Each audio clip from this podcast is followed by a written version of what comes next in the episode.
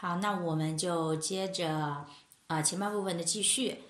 嗯，《The Bell Jar》中型照被称为是女性读者的必读之作。呃，作为 Sylvia Plath 带有自传色彩且是其唯一的一部小说啊，它本身的话体现出一个显著的性别特征和女性主义意识。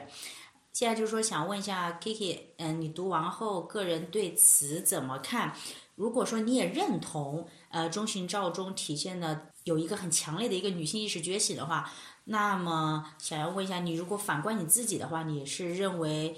你是否已经具有了女性意识雏形，又或者说是你已经进入了更深的一个阶段？嗯，如果是的话，请问一下，你认为女性如何才会拥有个体的一个觉醒意识呢？是否真的也需要如作者笔下的人物，或者说如作者本身一般，我们必须要从痛苦中才能够习得女性在社会中的这么一个困境呢？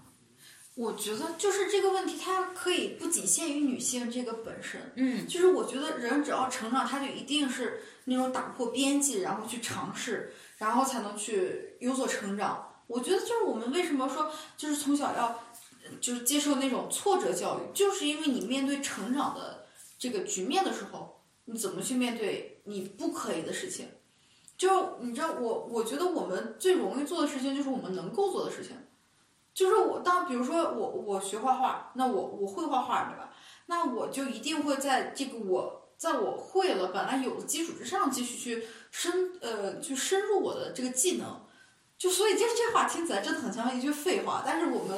最容易做的决定就是我们会做的那些事情。但是作为一个人呢，我们一定会遇到我们的就是一些障碍所在。那比如说艾斯，他的障碍就是她遇到的东西就是就一些比她更加有才华的人。比她更加时尚、更加呃，就我们说光鲜亮丽的人，她是接触到到她的那种边界，他的 ceiling，就是他知道我这些东西是我可能我可以获得，但是我怎么去获得呢？我不知道，就好像就是隔岸观火一样，就是但这个成语用在这肯定不合适，就是他看到对岸的一群人，就是我我学会游泳，然后我看到对岸一群人是这样生活，我想过去，然后游着游给自己溺死了。就我我觉得就是，他就女，我觉得呃，对于女生来说，她可能遇见了困境，嗯，从我自身来说，可能是要多一些的，因为就是社会加诸于女性的身上的那些责任可能要更重一些，就是身份可能要更重一些，然后因为你承担的就是，尤其是对家庭来说承担的责任是显然大于男性的，就是我我就是从那种自古以来就是。传统的所谓的传统的家庭观这样的，你就比如说就是我初中的时候吧，大概是被 body shame 过。我你知道我初高中长得就是胖乎乎的，就是比较重，就那种嗯那种女生，你知道就那种学习还行，然后就长得那种就是就是有点丑，丑丑陋陋，然后也不注重自己打扮啊、自己收拾啊那种。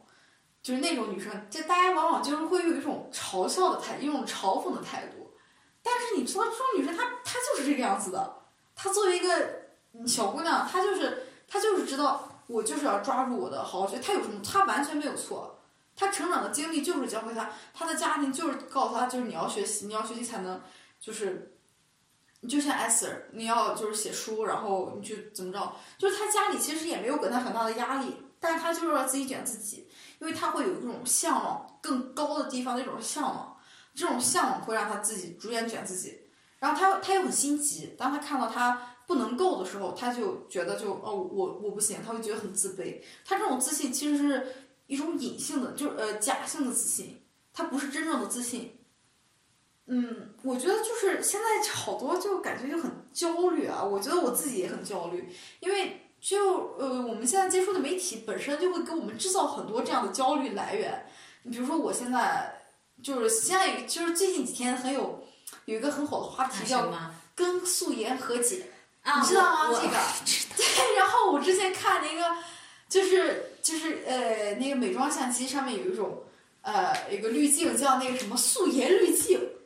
我就觉得哎，就对，就是觉得。就好像这种压力，你知道，素颜是种压力，就好像，就我就是要美，我素颜也要美，嗯，就觉得何必呢？你就是我就是这个样子的。那你说我青春期的时候就是胖胖的又黑，然后就是天天乐乐乐呵呵的，就我对象都会问，我对象很爱我，但是他都会问，就是你为什么？哎，你你居然可以这么圆，你的脸居然可以这么，就是没没有恶意的那种，你知道吗？完全没有恶意，就是就是当时就不好看。但是我觉得，说实话啊，我当时身上那种阳光、那种乐观，就是那种很锐利，就属于青少年那种气息，就是现在再也找不到了。就我现在可能就学会了穿衣打扮，学会了一些就所谓的这种技巧，就收拾到自己的技巧。但是我说实话，我最向往的状态还是当时的那种女多少是孩子女孩子气的那种，就是介于女孩子跟男孩子之间的那种东西。我觉得就是从来我从来都不会觉得有一种女性气质这种东西，嗯，就没有这种东西，没有这个男男孩子气质，就没有这种东西。那怎么叫气质？每个人都有自己的气质。我我当时我高中时候被 body shame 特别特别那啥的一句话，就是就坚定我上大学减肥的一句话，就是我当时呃刚有那种性别意识的时候，我刚知道我跟男孩子的区别在哪的时候，大概初一初二这个时候，然后呃我跳绳，当时我们中考项目是跳绳，就我的我的初中同学们就会说啊你肯定能跳绳跳得好，因为发育的早，就是就是他们就说你肯定跳绳会，如果说对面技术技术的那个呃那个学长呃是个学长是个男生的话，你肯定成绩会高。我当时其实并没有直接 get 到这一点，但是我现在就觉得我当时那那群同学，就是那就是那些同学的那种青少年的无知的恶意，他是真的恶意，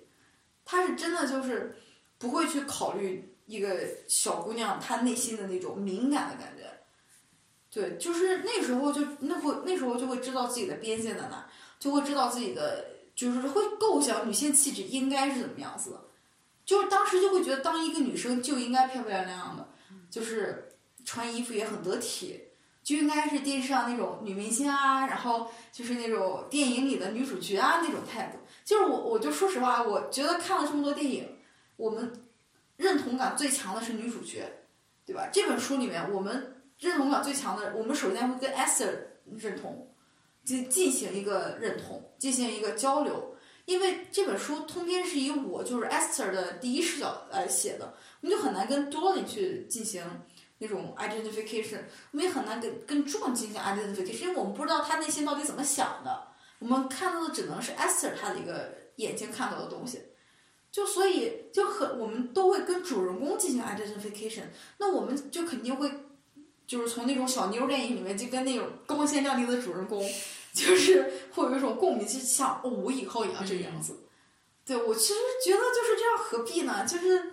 其实我们在此也想呼吁，希望有更多样的一个女性形象出现在大荧幕上。对，我们为什么一定要就抓住那种光鲜亮丽的女性形象，而不能像 S 这种就是看起来会不但成绩好的这种人？就是你为什么一定要给他加一个框架在这儿？对，或者不要搞那种 cliche 啊，是对前期看起来是灰姑娘，后面一定会逆袭，也是对霸道总裁爱上我或者那种凭什么的。逆袭啊？没有大部分人都不会逆袭，就承认大部分人都不会逆袭。就我就是普通大多数，就我可以让自己变得更好，但我变得更好是为了我自己，而不是为了遇见一个白马王子。特别同意。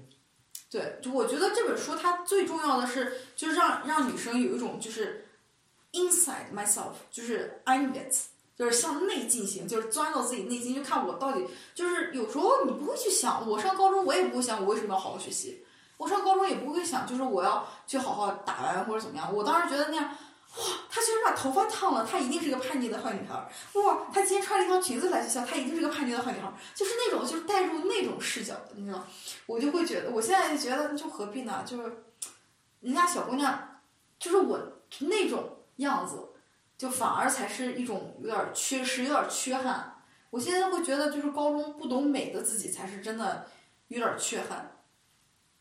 就是这种，这种我的对于美学啊，对于那种自己的精神的探索，都是在大学期间进行的。所以你想我当时有多累，就是你现在不会，就是现在不会觉得当时有多累，或者是多辛苦去学习怎么进入一个成年人的世界，怎么进入一个所谓的 grow up，就是那种那种成熟的女孩儿的，就是那种光鲜亮丽的女孩儿的世界。但是当时确实就，嗯，现在想想不容不太不太就很难得，但当时其实也没有就很很大的 struggle，我觉得这可能也是因为就我这个人比较比较幸运吧，因为我我们家就我爸妈对我的支持就还是挺大的，就包括。呃，就除了学化妆之类的，就是买衣服，我妈就说啊，你就看你自己什么风格，你自己适合，你先买买试试，之后你就知道了。就是会，他会让我，他们会允许我多去尝试，对于每一种不同的身份，对于基于每一种不同的认知，都可以多去尝试。就比如说，我喜欢画画，就家里也不是就是那种，就是就是告诉我，就是你不适合画画，就是让让你试一试，你觉得自己适合你就适合，你就继续；你觉得不适合你就不适合，你就 quit。然后包括就是你的跳舞啊，当然我最后也没学到底，因为我觉得我不适合。然后，但那是我自己主动放弃的，那不是我。就是被迫放弃的。你看艾斯，他显然就是因为那个社会的桎梏，他被迫放弃了很多女同性恋身份。他，我觉得就是没有没有任何一种没有任何一个女生都可以就是明确的说出来，我就直的。就什么叫直？就是铁的，我就只喜欢这一种性别。我觉得这是不可能的事儿。就我们，我我是一个坚定性别流动的，就坚持性别流动的那种人。OK。对。所以我觉得。就艾瑟他他可能就是看似主动，但是其实被动的放弃了很多。嗯，我觉得我跟我跟 Kiki 就是想法是也是有有一些相似之处，呃，在于我现在如果说要是此刻问我的话，我是认同，我认为如果你真的是想要有一个在此都不一定是非得是女性意识觉醒，无论你想要。任何的一个所谓的我们称叫 enlight enlightenment 哈，这种什么，嗯，这叫什么启蒙意识。我此刻的我真心觉得，我们确实需要从痛苦中习得。我们前期需要 suffering。嗯，然后在这里想跟大家分享，因为我其实之前的人生态度不是这样子。我人生态度，我之前原来也有在呃别的一些 播客节目上跟其他的朋友探讨过哈。我那时候。曾经的我 抱怨过，我说为什么感觉就是这些所谓的日后特别出名人或者天才或大家，感觉他前期一定要经过这种痛苦的折磨哈，才能类似于浴火重生之类的。我说为什么大家认识不到幸福的力量呢？难道幸福的力量就真的那么不开心或者那么那么肤浅吗？曾经的我 之前想要扛起为幸福大旗说话，后来的我意识到。因为结合自己的一些经历，我发现，至少我没做到，因为我的所有的改变确实是建立在我对我自己的 suffering 的 experience 之中的一个 reflective thinking。嗯，为什么？就是，然后因为我们现在谈的是女性意识嘛，我就是结合着这个跟大家聊一下。我也就是前一段时间，应该是三月中旬左右的那个时候，当时是在当时短短的五天内嘛，然后。我经历了两次不同性质、在不同场合的一个 sexual harassment。我我之所以想在这里谈这个事儿，是由于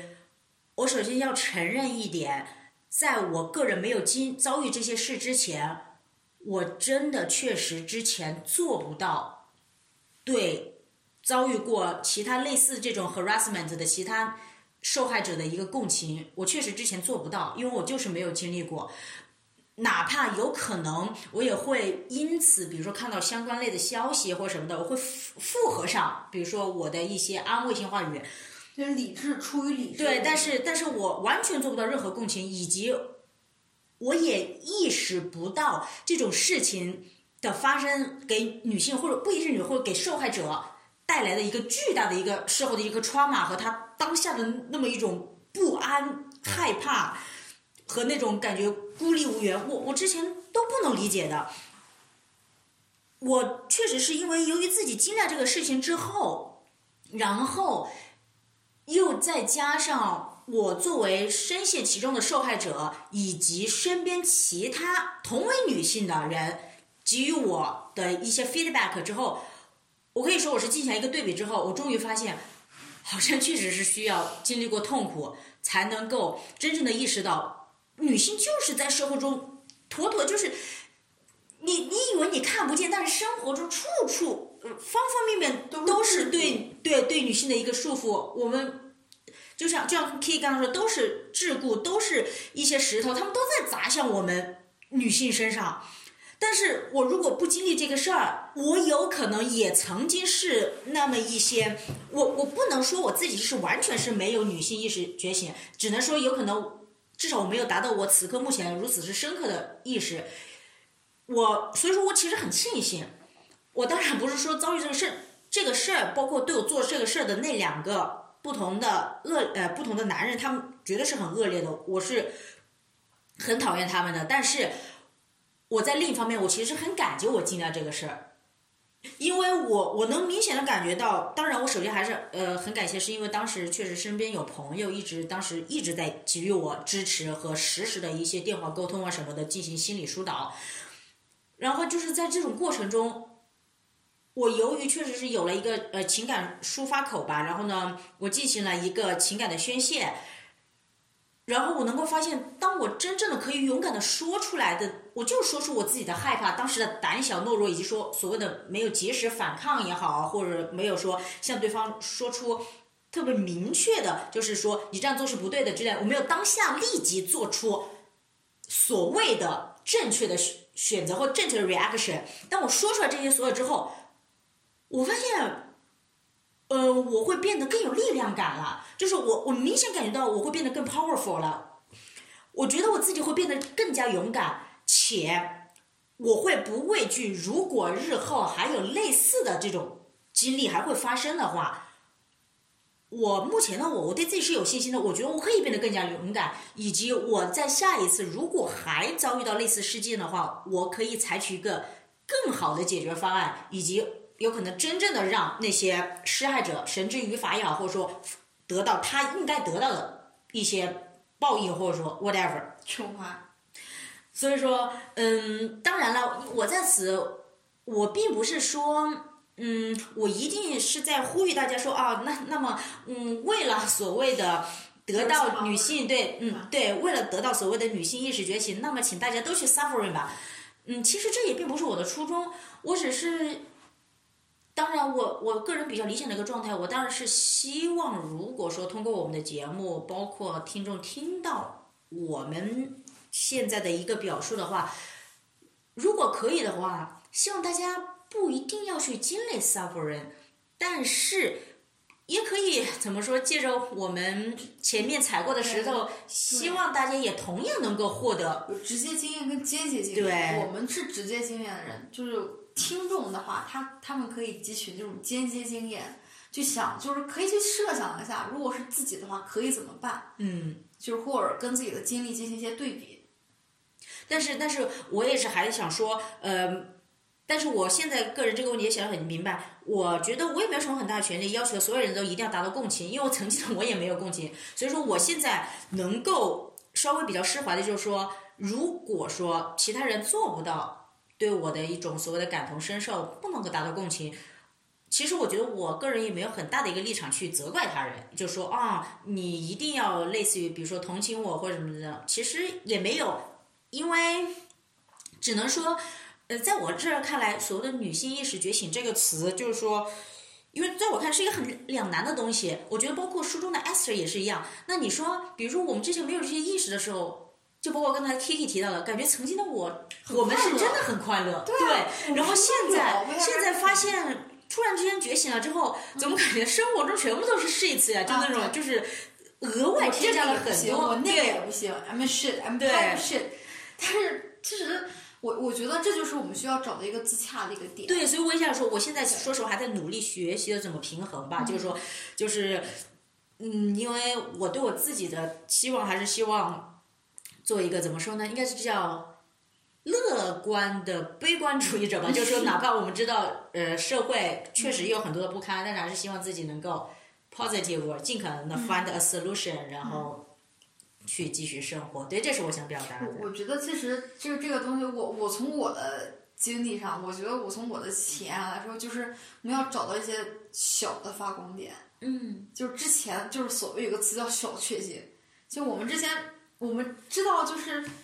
很多很多不好的事情，但只要有一个好的事情，我们要抓住这个好的事情。我们相信，就只要只要有一件美的，就是就这这个光，它总是会照亮整个黑色的屋子。对对对，就是我们是希望，不希望大家，我觉得遭遇到困难很正常，或遭遇到不好的事情，我们每个人都都会经历这么一段所谓的黑暗时光，或者说有可能是不同的不同的黑暗的 moments 觉。得我们整个人生都是要经历坎坎坷坷的。对，但是但是我们更多的今天就是说，希望是大家尽可能的不要被这种呃痛苦所打倒，但是尽可能我们从痛苦中汲取力量，嗯然后呢来帮助我们能够更好的生活。对，我觉得其实就是 Sylvia Plath 写这本书，可能也是看到另外一种可能性。我觉得他写这本书的时候还在纠结我到底要不要死。嗯嗯，就是我，嗯，我就觉得就是你比如说 Goethe，他写了那个呃《The Sliding the Human Wits》，就是维特的烦恼特那个对对年维特烦恼，嗯他他就是因为他之前的经历跟 Wit 是一样的，Wit 是一样的，他就会想，就是如果我自杀会怎么样？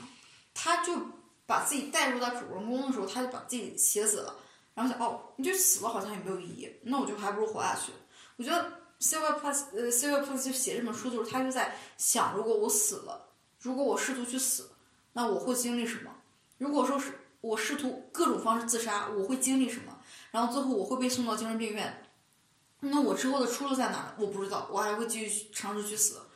就是我觉得 Esther 就是他自己本人的一种对自己的未来的一种幻想。嗯，他最后就就最后就死掉了。嗯嗯，这样那当然我，我觉得我们作为现在的女生，当然，就首先我我觉得首先我们需要肯定的是，我们的现在的大环境确实比当时要好很多，对，这个是好很多，不可否认的。对嗯 many times。因为每个时代都会有每个时代的 trouble 的，对对，这是那就是很正常的。是呃，这个我们的世界总是要变好的。那如果变得不好，对吧？那也没什么意思。就我们没有办法改变自己的大环境，我们只能就顺应它而来。就呃，我觉得就希望就是，如果说我们内心有一种女性的觉醒的光芒，那我们不要把它藏住，不要觉得，比如说就是，嗯，怎么说呢？比如说呃，就当当一个女生觉得自己很没有力量的时候，嗯、就我觉得就可以读读这种女性前辈的一些作品，就试图从里面找到力量。就是如果说，就比如说她遇到彷徨，我我真的我特别希望，如果说我再早几年再读到这本书，我觉得会影响更大。就比如说我大二、大一或者那个时候，当然可能但现在也不迟啊，对，现在什么时候都不迟。对对，当时可能就不会懂，当时但是当时如果读到她的经历，我可能就是不会那么迷茫，我可能会想，哦，看到她的这样的一个举动，那我应该怎么办去挣脱我的困境？我是回到之前的 Esther 呢，我还是继续向 Donny 转化呢？就是潜意识，就是我其实说实话，当我们精神不好的时候，我们的身体是在拯救我们的，我们的潜意识是在有一个东西拯救我们的。我们试图，我们确实是是试图在自救。然后我我当时是去读了一些书，然后也也是去交交朋友，然后我们一起出去玩儿，嗯，然后就就喝喝酒吧，就是也没有就是特别那种，就过得像一个正常大学生一样，就过完那种日子。然后我就会觉得我读过的书，然后我交的朋友就会帮助我很多，然后跟我父母进行的交流会帮助我很多。就每次就是就是即便是跟他们吵架也好，都会就现在后来进行反思，去考虑他人的观点。我觉得年轻的时候就是要就是一个大的观点的集合地，你你选一些你同意的，然后反驳一些你不同意的，然后根据你反驳这个观点，你再建立一些你的新的观点，最后所有这些东西就融合成一个自己的东西。所以说，就还是那句话，我们我们不是任何人，但我们又是所有人。嗯，我们所有的观点都是从外界来的。我觉得这就是我们读这本小说或者其他任何小说的一个意义所在。对，就是读书这个事其实是一个非常 personal，就是包括读这本书，包括 Esther，Esther 她写论文是为了对吧？是为了一个自己更好的未来。但是这样呢，就是一个非常功利性，咱就说，我就觉得咱就没有必要。当你不是真正热爱这件事情的时候，你宁愿不做。我就觉得我现在不是真正热爱去有思想，就是去去反思，我不是真正的热爱去读一些哲学的东西，那我就不做，我就去所以我觉得有时候就是 listen to your body 或对对，listen to your body，就是 listen to your heart，follow your heart。对你如果实在不想读东西，你就去旅游，就出去看看山看水看景色，然后看到的东西会觉得，就可能会有一种就是真正内心就就给你把那些呃灰色的东西就洗掉了，对，然后就会有一种新的力量，然后去进行更好的。当然，我觉得挫折也是一个新的力量，很大的新的力量的启迪。比如说这次我的这个垃圾成绩，我就会觉得，我就会反思，我上一年确实是就没有太多时间去投在学习上。这个客观原因是一个我之前就没有干过这件事情，我之前没有写过这种类型的 essay，我就是不会。那我不会的话，我就要去学习，我就这个成绩烂很正常。但是那我我确实是给我敲了一个警钟嘛，我确实是要更好的调整自己，对，不是坏事。是我我非常同意。那么在我们节目的尾声的话，最后让我们以安利 作为一个 ending 吧。所以说呢，前面提到了啊。我妹妹 Kiki 确实是真的是 Sylvia Place 的头号粉丝。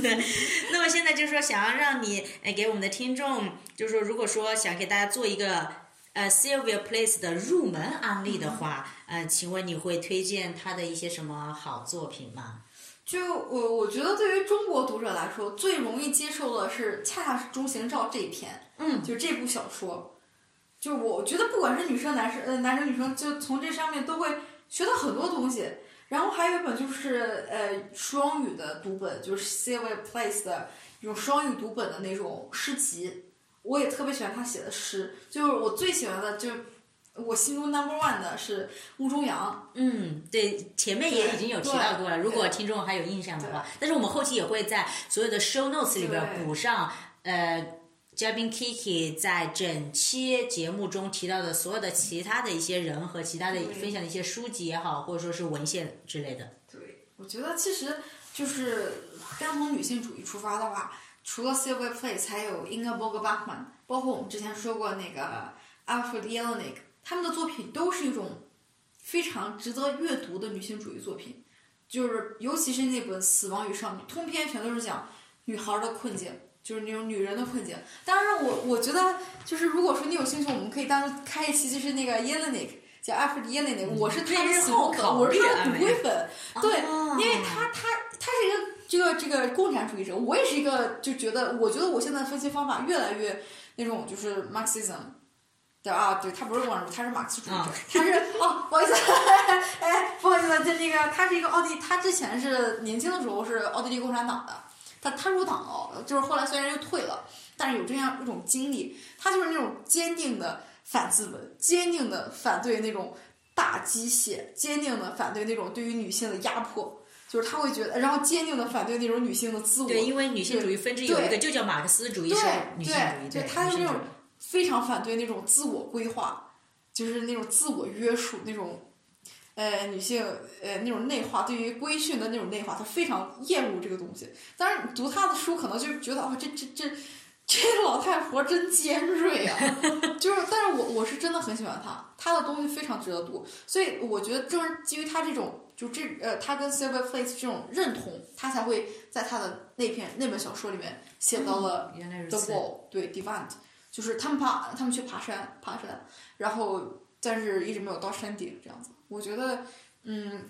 而且他会用很多隐喻在里面，就很难读，因为他呃现代主义作品他几乎没有情节，很难读。你要读懂他，就是甚至读不懂，就没有人知道他到底是想写什么。但每个人都有自己的解读，我就很喜欢他这一点。呃，然后再就是应该布格巴赫也是一个很有趣的奥地利女作家，